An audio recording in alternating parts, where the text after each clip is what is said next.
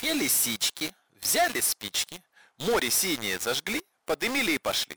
Море-то потухло, и огонь исчез, но ветерком подуло, и загорелся лес.